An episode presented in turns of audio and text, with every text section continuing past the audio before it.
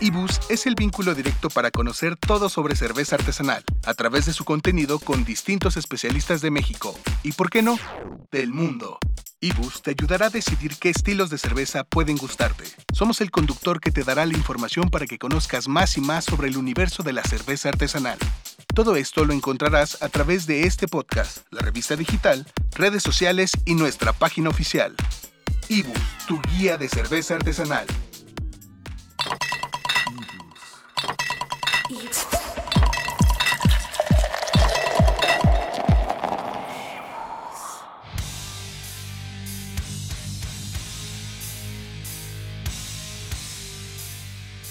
Hola, ¿qué tal? Feliz 2020. De parte de todo el equipo de Ibus, esperamos que todos estén muy contentos iniciando este nuevo año. Soy Paloma Contreras y les agradecemos mucho que nos estén descargando a través de todas las plataformas en las que estamos disponibles, Spotify, Apple Podcasts, Google Podcasts, entre otras. Queremos saber más sobre ustedes y sobre lo que les gustaría escuchar en estos episodios. Escríbanos a través de Ibus MX en nuestras distintas redes sociales, Facebook, Instagram, Twitter. Y también pueden entrar a la página web donde tenemos algunos artículos. También tenemos un formulario de contacto donde nos pueden enviar sus preguntas. Esto está en ibus.mx y estamos iniciando un nuevo año y ya está disponible nuestro tercer número para que lo descarguen. Gracias a todos los que están leyendo y compartiendo ibus. Pues no podemos eh, empezar el año de mejor manera. Nos acompaña en esta tercera edición de ibus y en el podcast de hoy tenemos a dos invitados que son precursores en el mundo de la cerveza artesanal aquí en, el país. Ellos son Elizabeth Rosas y Gilbert Nielsen de Cervecería Calavera. Bienvenidos, Elizabeth y Gilbert. Hola, muchas, gracias. por acompañarnos. Y bueno, pues vamos a platicar sobre, sobre cerveza artesanal, sobre Calavera. 11 años ya en la cervecería.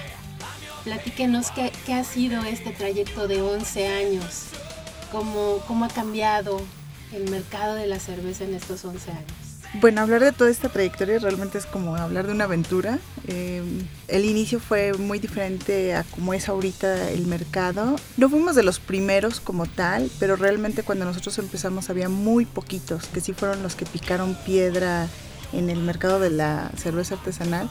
Y a ellos sí les tocó como muy duro, ¿no? Así, realmente fue picar piedra. Y nosotros venimos así como en una pequeña segunda oleada de, de cervecerías que tampoco fue fácil, pero pues tuvimos un mercado y un público que estaba como muy ansioso de conocer acerca de la cerveza artesanal. Yo recuerdo nuestros inicios como de una forma pues muy linda porque realmente la gente sí tenía como muchas ganas de probar cerveza artesanal diferente, cerveza diferente. Entonces fue como un inicio muy padre para nosotros. ¿A qué se dedicaban antes de, de hacer cerveza artesanal?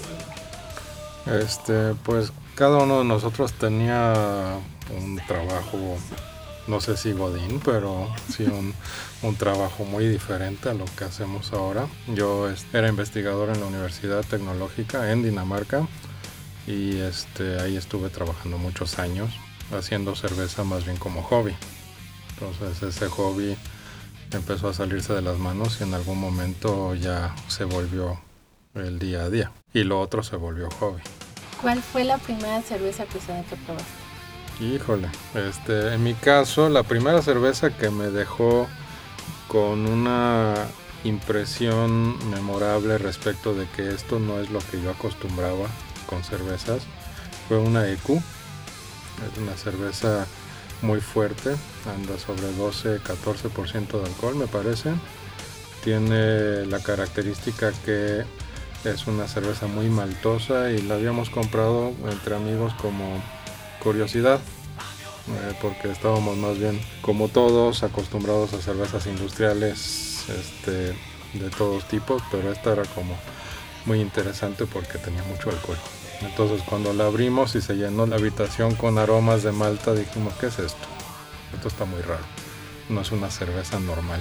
Y entonces eso nada más mm, se me quedó grabado así como que, ah, bueno, las cervezas pueden ser otra cosa que estas este, bebidas ligeramente amargas y con poco alcohol que te tratan de vender como cerveza, ¿no? Entonces de ahí empezó una exploración un poco más a fondo. Eso fue hace mucho. ¿Y tú, Elizabeth, cuál fue tu primera cerveza artesanal?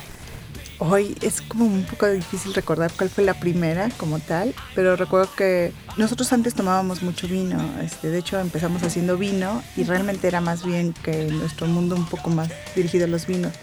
Entonces cuando empezamos a tomar cervezas artesanales realmente no fue así como una, sino fue de repente varios estilos que probamos al mismo tiempo y recuerdo que todos me fascinaron. Pero una cerveza que se me quedó muy grabada eh, es la Duchesse de Bourgogne, porque era un estilo que para mí se me hizo sorprendente, así sorprendente. No es como un sabor que es natural que te guste, es algo que tienes como que adquirir ese gusto porque es una cerveza un poco compleja y no es como el típico estilo o sabor que te esperarías en una cerveza. Y esto fue hace como 20 años o más, entonces realmente todavía no eran muy populares. Actualmente ya son muy populares esos estilos de cerveza, pero cuando yo la descubrí fue totalmente sorpresivo, una, una sorpresa muy muy grata y me encantó, recuerdo, es, es como de esas cervezas que que nunca olvido.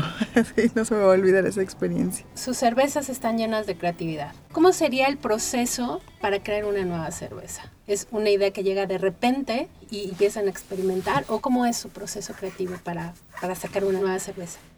Yo creo que los procesos creativos, sin importar qué es lo que va a surgir, vamos, si es una obra de arte o un platillo gastronómico o una cerveza, nacen como de ciertas experiencias que tienes en la cabeza, como ciertas ideas de algo que ya probaste, que ya hiciste, que ya estuviste ensayando, y a partir como de esas experiencias que ya tienes y ese conocimiento, surgen ideas que te gustaría probar, surgen ideas que, que se combinan en tu cabeza y que te preguntas, ah, tal vez esto pueda saber bien, pueda saber bien o, o, verse bien. Y eso es experimentar, experimentas y pues con un poco de suerte te gusta el resultado. ¿Tú cómo lo concibes? Pues sí, es realmente la gestación de una idea. Depende más bien de un historial previo donde durante algún tiempo has ido juntando hilos, experiencias, ideas, pero no se consolida nada y de repente sale. Eso vale para la ciencia, vale para la creación culinaria, vale para hacer cerveza, vale para muchas cosas. Que en el momento correcto de repente surge la idea de hacer una cerveza con chile, ¿por qué no? Pero ¿por qué surge una idea de un, así? Pues porque quizá tenías previamente una concepción de que es que necesito una cerveza que funcione bien con mole o que haga buen maridaje con mole y que el mole no la tumbe totalmente en cuestión de sabor. Quieres una cerveza que haga maridaje con mole y cómo logramos eso, pues necesitas hacer una cerveza fuerte, bastante fuerte. ¿Por qué tan fuerte? Ahí pues si conoces muchas cervezas, has probado muchas cervezas, puedes empezar a más o menos ir pensando, bueno, debe de ser algo, pues estamos hablando de cervezas arriba de 8% de alcohol, nos limita un poco el tipo de estilos que podría ser. Probablemente una cerveza oscura podría ser buena opción. Y si hacemos que la cerveza misma tenga ciertos sabores a mole, sin agregarle mole porque eso también se puede, pero ya sería muy directo, sino que más bien que la cerveza misma contenga ingredientes que te dan el recuerdo a mole, puedes ir juntando esos hilos y de repente sale una idea como una stout imperial con chiles. ¿Por qué stout imperial? Porque muchas veces son, son fuertes, tiene sabores a chocolate, es licorosa, pero también le ponemos chile, entonces ya te da el recuerdo a mole y eso con mole sabe muy bien.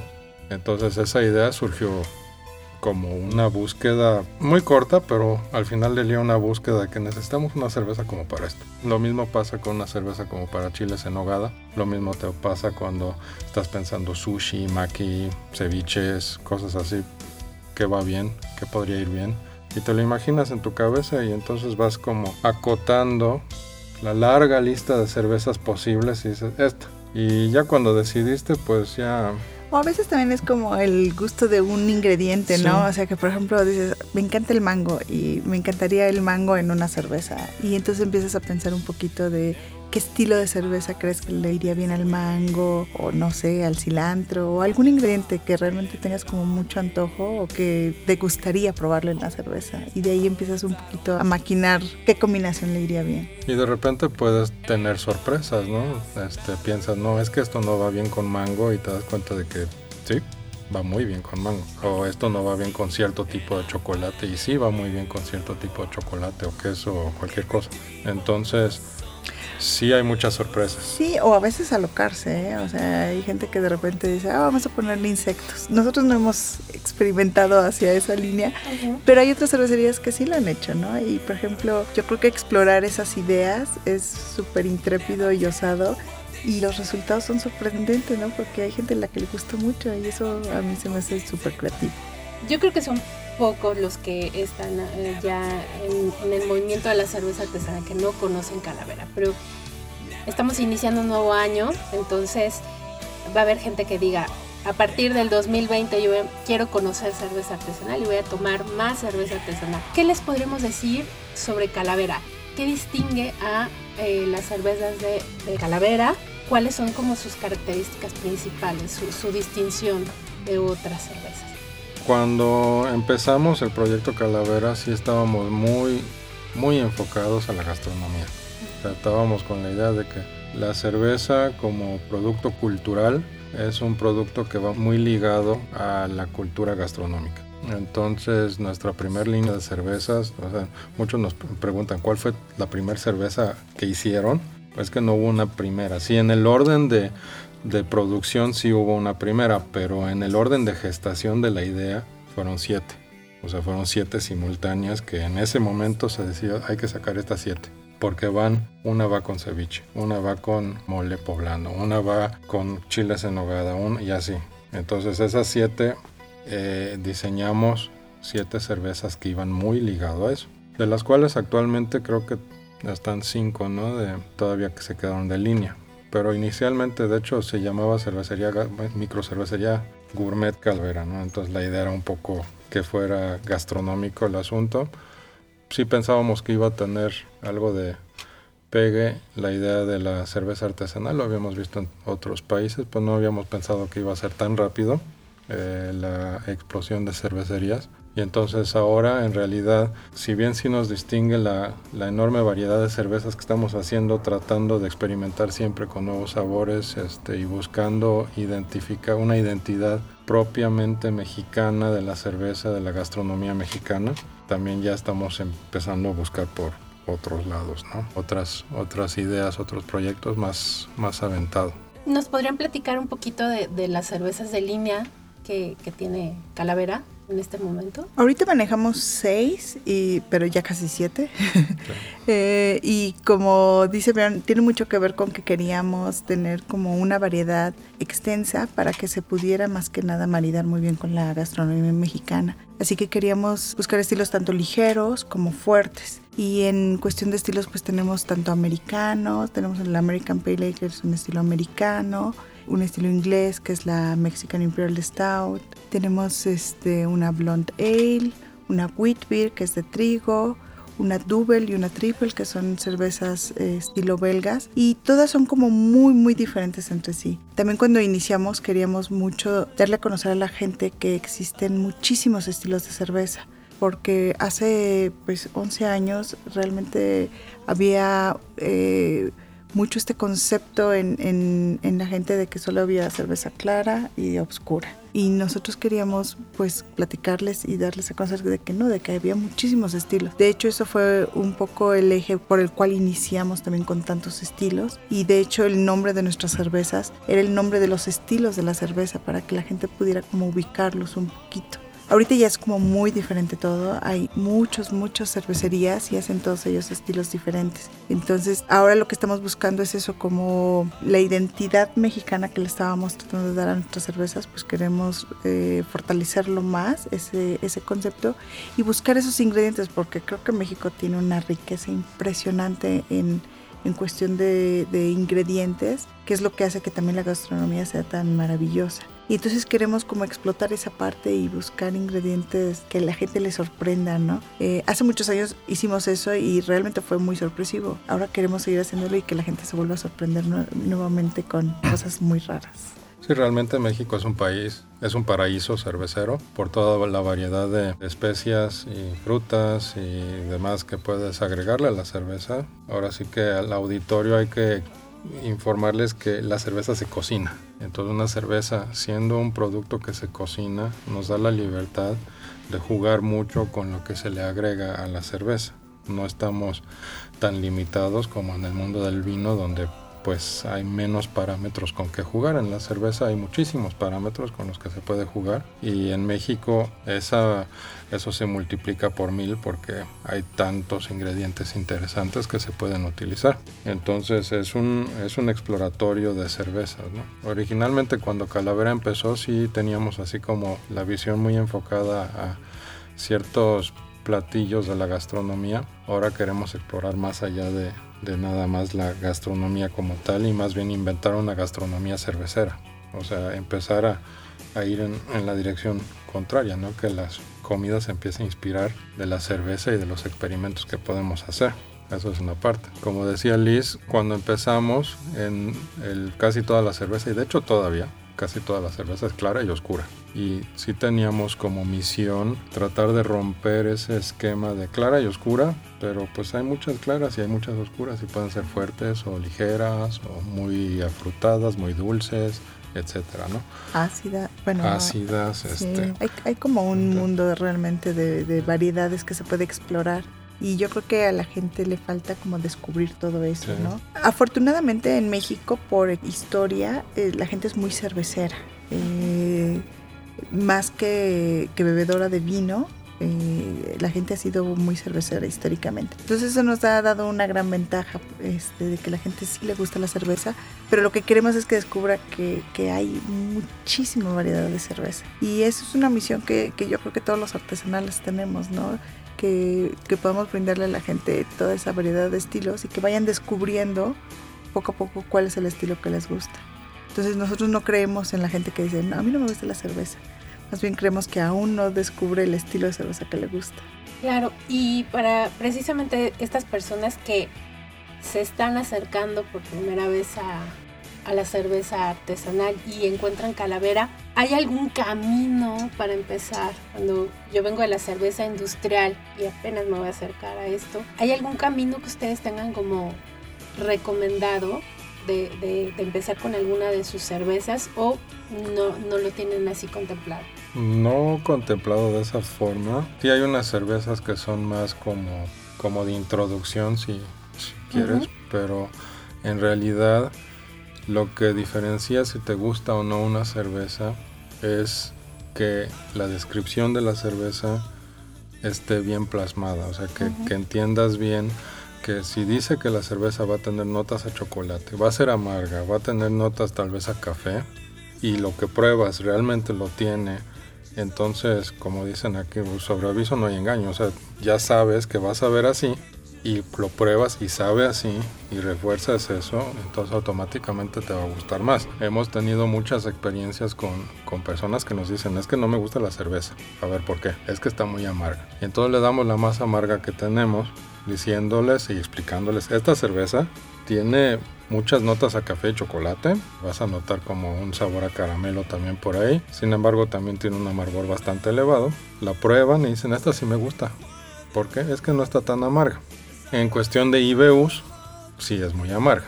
O sea, estamos hablando de 65, 80 o más IBUs. Entonces, son, son cervezas muy amargas, doble, triple de amargo que una industrial. Sin embargo, sí gusta. ¿Por qué? Porque el equilibrio, la armonía de la cerveza es diferente. Es como si le subes el volumen a todo y equilibras y, y, ecualizas los sabores, el amargor contra el caramelo, contra lo otro, los otros sabores, puedes lograr una armonía que en boca la sientes muy agradable y no te sabe amarga. Y así con toda la cerveza. Entonces es muy importante tener una explicación previa de a qué vas a ver. Nosotros en las etiquetas pues sí tratamos de describirlo. En todas las de calavera pues viene una descripción que uh -huh. tratamos que sea lo más fidedigna posible a lo que va a ser tu experiencia cuando la pruebes. En cada etiqueta viene súper bien explicado todo uh -huh. lo que es cada cerveza. Pues sí, tratamos de darles la mayor información posible precisamente para que la experiencia que vayan a tener vaya acorde a lo que se esperan obtener de esa experiencia. Y respondiendo un poquito a tu pregunta acerca de una guía para iniciar tal vez con nuestras cervezas y cosas así, no hay como tal, pero sí tenemos ciertas recomendaciones, por ejemplo, de cervezas ligeras si, si estás en, pues no sé, si hay muchísimo calor y lo que buscas es refrescarte. Por ejemplo, pues sí tenemos cervezas ligeras como la Guara Galáctica o como la Wheat Beer. O si lo que buscas es más bien un maridaje de algún platillo robusto, pues tenemos cervezas un poquito más complejas, por ejemplo, como, como la Mexican o la Triple. Eh, entonces todo depende un poquito cómo vas a acompañar tu cerveza si es solamente tomártela con amigos y cosas así, pues tal vez quieras tomarte una cerveza ligera, pero que tenga un poquito más de, sabores y notas especiales como la penumbra, por ejemplo, que es muy ligera, pero tiene notas a chocolate, a café. Entonces depende un poquito cómo con quién o, para, o con qué te estás tomando la cerveza, que pues tendríamos algunas recomendaciones para eso. Sí, creo que sería muy precipitado decirte, una cerveza para el recién iniciado es porque, y, eso va para cualquier marca, no nada más Calavera, porque en realidad necesitas conocer un poco más a fondo el producto. Pues es un producto elaborado con mucho mucha, mucho trabajo, mucha, mucho cariño, mucho amor y mucho, mucha intención de dar una experiencia específica. Entonces, si nada más reducimos así todo a que, ah, pues esta clara ligera funciona muy bien para la playa, no es cierto. Además de que no es cierto.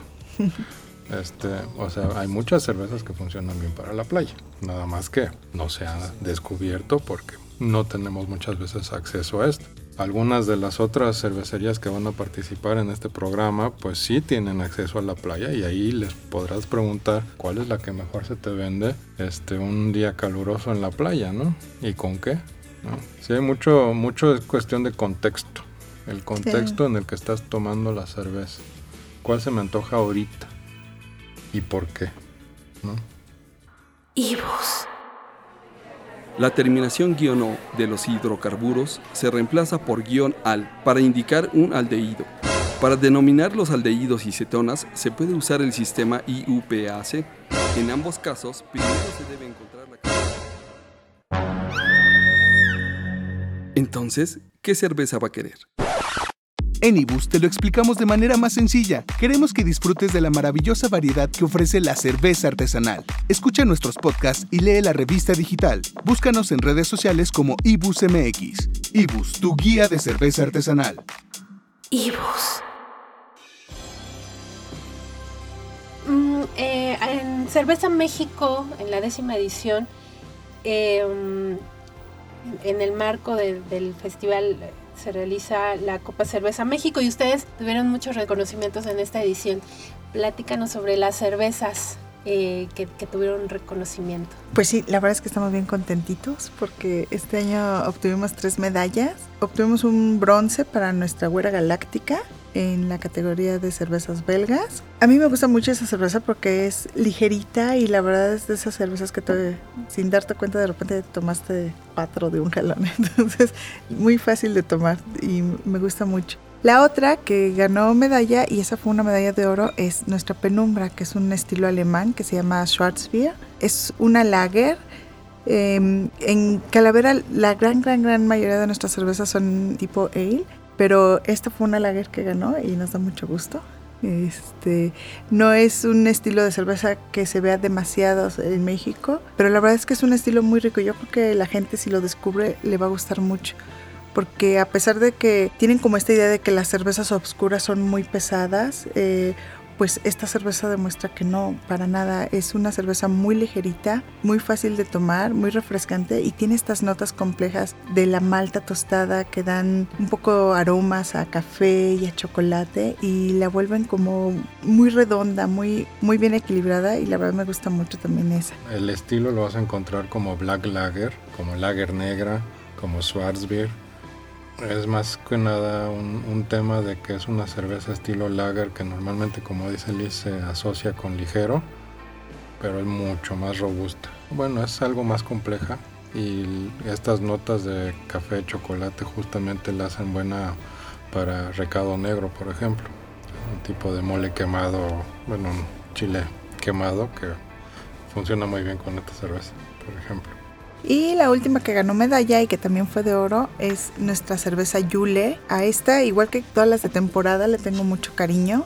fue un proyecto que nació desde el inicio, que queríamos tener estas cervezas de temporada. Queríamos decirle a la gente que las cervezas también se pueden como marcar épocas y tener cervezas especiales para esa época. Y eso da como esta ansia y gusto de que ya llegue esa época para probar esa cerveza, por supuesto. Y por ejemplo, esta es la de Navidad. Y lo que queríamos con esta cerveza era eh, usar estos ingredientes navideños de la época, las frutas de estación, que aquí se acostumbran a hacer ponche, un ponche navideño mexicano, así que nosotros queríamos usar esos mismos ingredientes y hacerlo cerveza.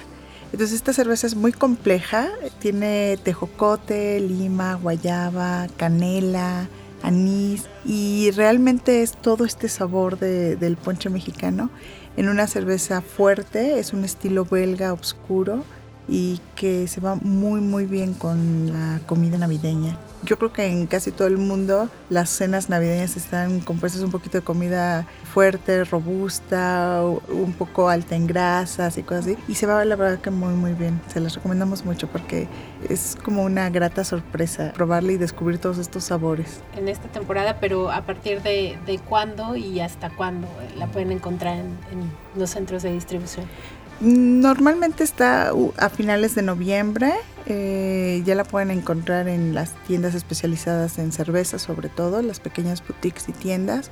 También las tenemos en algunos autoservicios eh, y tiendas de, departamentales como Liverpool, estamos en, en, Superama. Uno de nuestros distribuidores y tiendas que más cariño le tenemos es, por ejemplo, la belga, que fue como la primera, la primera que distribuyó nuestras cervezas. Y la historia está bien padre porque la verdad nos conocimos en nuestra primera expo de cerveza este, recién empacaditas, desempacadas más bien todas nuestras cervezas que hicimos. Y fue nuestra primera expo, fue en, el centro Banamex y no conocíamos absolutamente a nadie.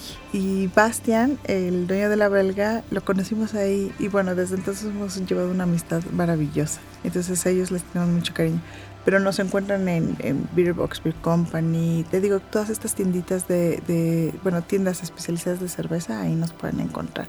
Actualmente nos da mucho gusto que cada vez hay más bares y restaurantes en la Ciudad de México que conocemos que tienen cartas donde nada más hay cerveza artesanal, ¿no? Y eso para nosotros es un gran gusto realmente. ¿Y está hasta enero, febrero? Pues sí, realmente la pueden encontrar todo lo que es invierno y como dura casi hasta marzo. Hasta, que hasta marzo la pueden encontrar. Ok. Y bueno, nada más también te quería comentar sobre nuestras etiquetas. En las, que tú las diseñas. Sí, yo soy diseñadora gráfica y eh, pues sí, yo hice toda la imagen de calavera y las etiquetas, excepto las de temporada. Las de temporada es un proyecto que, que tenemos desde el inicio en donde queríamos colaborar con jóvenes artistas. Entonces, cada año buscamos a, un artista que nos haga nuestra etiqueta de temporada para cada una de las cervezas que tenemos. Y pues bueno, la verdad es que ahorita ya son tantos años que tenemos toda una galería de, de etiquetas maravillosas que nos han hecho para nuestras cervezas. E, este concepto de cerveza de autor, ¿no? Que desde el principio está, está muy bien claro ahí en, en la etiqueta. Platícanos sobre, sobre esta idea de, de llamarla cerveza de autor. Bueno, cerveza de autor va un poco sobre el mismo tema que mencionamos al principio de que la cerveza se cocina. Entonces cuando tú estás cocinando algo, así como cocina de autor, eres el autor, eres el creador de una cierta composición, una cierta constelación de sabores y aromas y eres el único responsable y el sumo responsable de que sepa así y que huela así, que tenga esos aromas. Y el tema de autor es que cada autoría, cada autor tiene un estilo diferente, tiene como un paladar o un gusto, un este una nariz diferente. Y entonces una cerveza de autor o una gastronomía de autor está muy ligada muchas veces a sus creadores está muy vinculada a las personas o al grupo de personas que están detrás. Ellos son los que cuando determinan es que este, esta constelación de sabores nos parece agradable, nos gusta. Eso es lo que es nuestra propuesta. A veces es acertada y otras veces no. Entonces es como un riesgo que uno toma. No estamos tratando de diseñar una cerveza para las masas, no estamos tratando de diseñar una cerveza que le caiga bien a todos. Estamos diseñando una cerveza para un, un sazón específico, para un grupo específico, para un paladar específico. Y eso es, eso es lo que buscamos. Entonces cada cerveza tiene justamente esa personalidad propia y de ahí sale un poco esa noción de que podría ser de autor.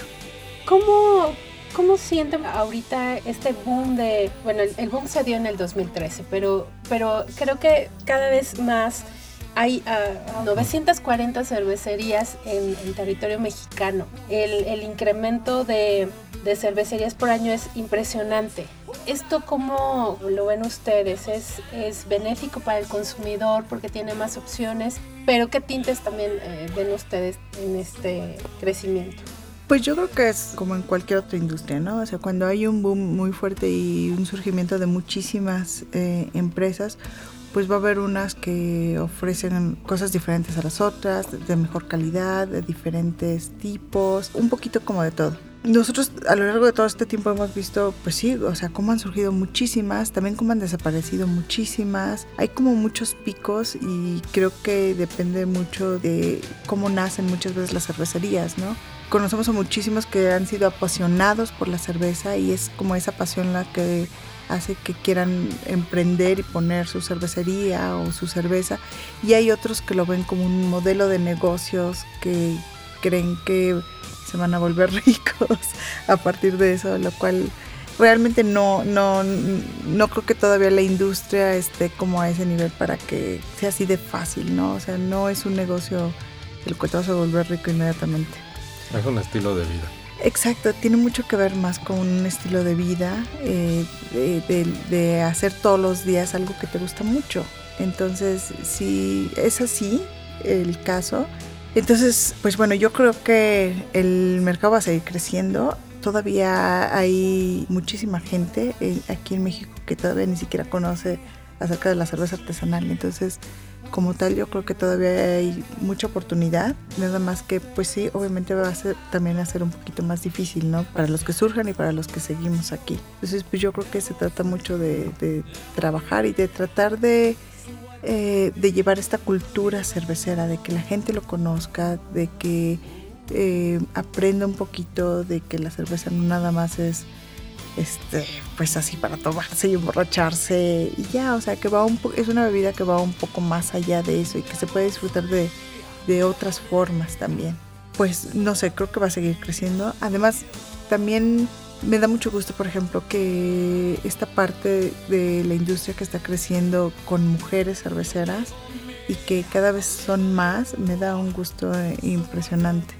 Soy parte de este colectivo de Adelitas, el cual me siento muy orgullosa y me da mucho gusto ver esta parte de la industria cervecera en donde las mujeres queremos demostrar que es una bebida que no es nada más para hombres y no está hecha únicamente por hombres y que nosotros tenemos también como mujeres eh, otras partes, eh, otros conceptos y otras ideas que aportar también a, a la industria cervecera. Pues realmente ahora sí que entre más mejor, pero también tiene ciertos retos. Cuando empezamos era un puñado de cervecerías en México, independientes pues porque estaban las grandes y eso. Pero independientes era un pequeño puñado. Hoy en día pues como mencionas son 900, lo cual en la cuestión de variedad, o sea las cervecerías artesanales van a estar más cerca de la gente porque son cervecerías pequeñas que pueden estar en pequeñas localidades donde nosotros y otras cervezas artesanales no tenemos alcance. Entonces, la idea de cervecerías locales este, va a crecer mucho en México. Lo que sí, eh, las dificultades que presenta es obviamente la cantidad de cervecerías está creciendo más rápido que la cantidad de espacio para venderla. Entonces hay que empezar a trabajar en crear espacios para vender cerveza y consumir cerveza, cerveza artesanal. Eso requiere una apertura por parte de restaurantes y bares de que inviten más cervezas artesanales y este ahí hay, o sea, mercado hay, solo que ahorita está un poco cortado o está, está un poco limitado porque no hay la apertura suficiente en estos negocios. Los desayunos, ustedes hacen desayunos y otros eventos para, para el público en general que quiere probar su cerveza ya en un contexto este pues también donde donde tengan como ese acompañamiento con el maridaje. Platíquenos de estas actividades que realizan. Es en la planta de Calavera. Así es. Son, son experiencias cerveceras. ok. Experiencias cerveceras Surgen un poquito eh, por el hecho de que nosotros no tenemos un establecimiento para consumo. Justo de- lo que le falta. sí, nos falta todavía eso. Pero como no tenemos y hay mucha gente que nos ha pedido, pues justamente eso, o sea, un lugar en donde puedan ir a tomar nuestra cerveza de barril, que puedan disfrutar y conocer un poquito el proceso. Entonces a partir de esa idea nace hacer estas experiencias cerveceras, en donde las hemos hecho en formato de desayuno, básicamente por la ubicación en la que estamos, que es una zona muy industrial. Eh, si estuviéramos un poquito más céntricos o en una zona este, donde la gente tuviera un mejor acceso, por ejemplo, para llegar, pues yo creo que tendríamos desayunos, comidas y cenas también. Pero un poquito la idea eh, ahorita es que, conoz- que, que vayan, que platiquen, que conozcan al, al maestro cervecero, porque pues Gilbert es el que da todavía las, este, todas las, las pláticas ahí toda, todo el tour que, que damos.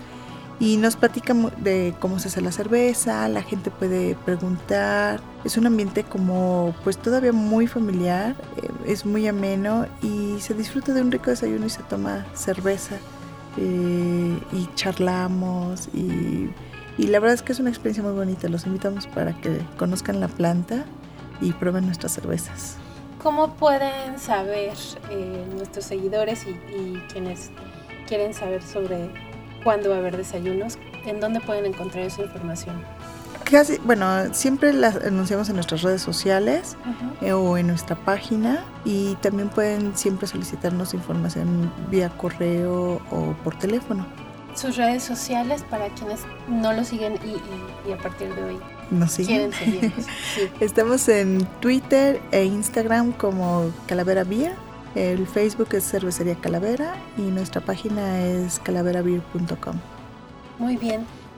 Yo creo que la gente va a estar muy contenta con este podcast porque lo- los puede conocer este, un poquito más allá de, del contexto de, de una expo. Y pues recomiéndenles a los consumidores que, que tomen su cerveza, que, que los busquen donde pueden probarla en barril. ¿Hay algún, algún lugar donde van a probarla de barril? En la cervecería pueden tomar cerveza en- en- de barril y también hay varios lugares, en la, sobre todo en la Ciudad de México, como en Los Depósitos, El Llegan, Hilaria, Fiebre de Malta. Fiebre de Malta, este, La Graciela, en Hop Experience. Hay como varios ya bares, la verdad es que nos da mucho gusto. Ojalá, si la gente no, no, ha, no ha probado cerveza de, bar- de artesanal en barril, sí les recomendamos que, que busquen estos lugares. La, la Yule, la temporada también la pueden encontrar en barril. Así es, en estos lugares. Riquísimo. Eh, Sí, y sobre todo, pues se trata de eso, de que prueben cerveza artesanal, ya sea calavera o de otras cervecerías. Además de que estos lugares que se mencionaron, que manejan cerveza artesanal de barril, el personal está muy bien capacitado, sabe qué es lo que está vendiendo, están muy enfocados y le tienen mucho cariño al tipo de producto que están vendiendo. Entonces ellos son en realidad el, mejor embajador que te puedas imaginar como cervecería, tener alguien que, que sabe de cerveza y que puede explicar bien y darte este contexto de lo que vas a probar ahora que te traiga el vaso, el tarro, vas a ver así, así y así y vas a ver que te va a gustar. Nosotros somos muy privilegiados, podemos aquí encontrar calavera en distintos lugares. Para la gente que está fuera de la Ciudad de México, ¿hay, hay opciones para encontrarla? Eh, tiendas de... En barril es difícil, estamos trabajando proyectos de eso, pero Pues eh, fuera de la Ciudad de México, lo más sencillo es Amazon, por ejemplo, que puede entregar en cualquier parte de la República o en algunas tiendas de autoservicio como Superama, Walmart o, o- o Liverpool. es, es como mejor llegamos a, a toda la República. A nivel nacional. a Sí. nivel nacional, sí, Superama, Walmart, hasta Liverpool, Costco. Ok. este, próximamente City Club. Ok, pues muy bien, para que los busquen también este, quienes están fuera de la Ciudad de México y, y están muy interesados en, en conocer la cerveza de Calavera, que no la hayan probado, no se la pierdan, la verdad está riquísima y, y sigan todas las recomendaciones de las notas de maridaje de verdad para que la puedan disfrutar mucho mejor. Y bueno, pues les agradecemos muchísimo que hayan estado con nosotros en esta entrevista, en el podcast de Ibus. Eh, busquen la entrevista también que viene en la revista. Y pues si quieren saber más sobre Cervecería Calavera, no olviden visitar su página, sus redes sociales. Si hay algo que no hayamos preguntado y que les interese mucho conocer sobre Elizabeth y Gilbert, sobre eh, Cervecería Calavera, por favor coméntenos para hacerles eh, llegar las preguntas que tengan. Y pues los esperamos en el siguiente. De verdad, Gilbert, Elizabeth, gracias, esta es su casa. Muchas Eh, gracias. Saludos a, a todo el equipo de Calavera, de parte de quienes hacemos Ibus. Y pues esta es su casa. Por favor, eh, cada vez que quieran platicarnos sobre las novedades que, que tengan, sobre los eventos que estén realizando, por favor, este, platíquenos y con mucho gusto este, lo vamos a comunicar a nuestros seguidores y a- Mm. al público interesado en la, en la cerveza artesanal. Mm, No dejen entonces de descargar el número 3 y pues nos despedimos de ustedes. Juan Esquivel en la producción del podcast, Alex en la producción audiovisual, Alex González y Alejandro Aragón en la dirección. Yo soy Paloma Contreras y pues los esperamos en la siguiente. Hasta pronto. Muchas gracias. Muchas gracias. Ibus. Hola, ¿qué tal? Mi nombre es Ricardo Castro, soy Cicerón certificado y juez BJCP, también el instructor de Cicerón en México. Los invito a escuchar el siguiente podcast en Ibus, en su plataforma de podcast favorita.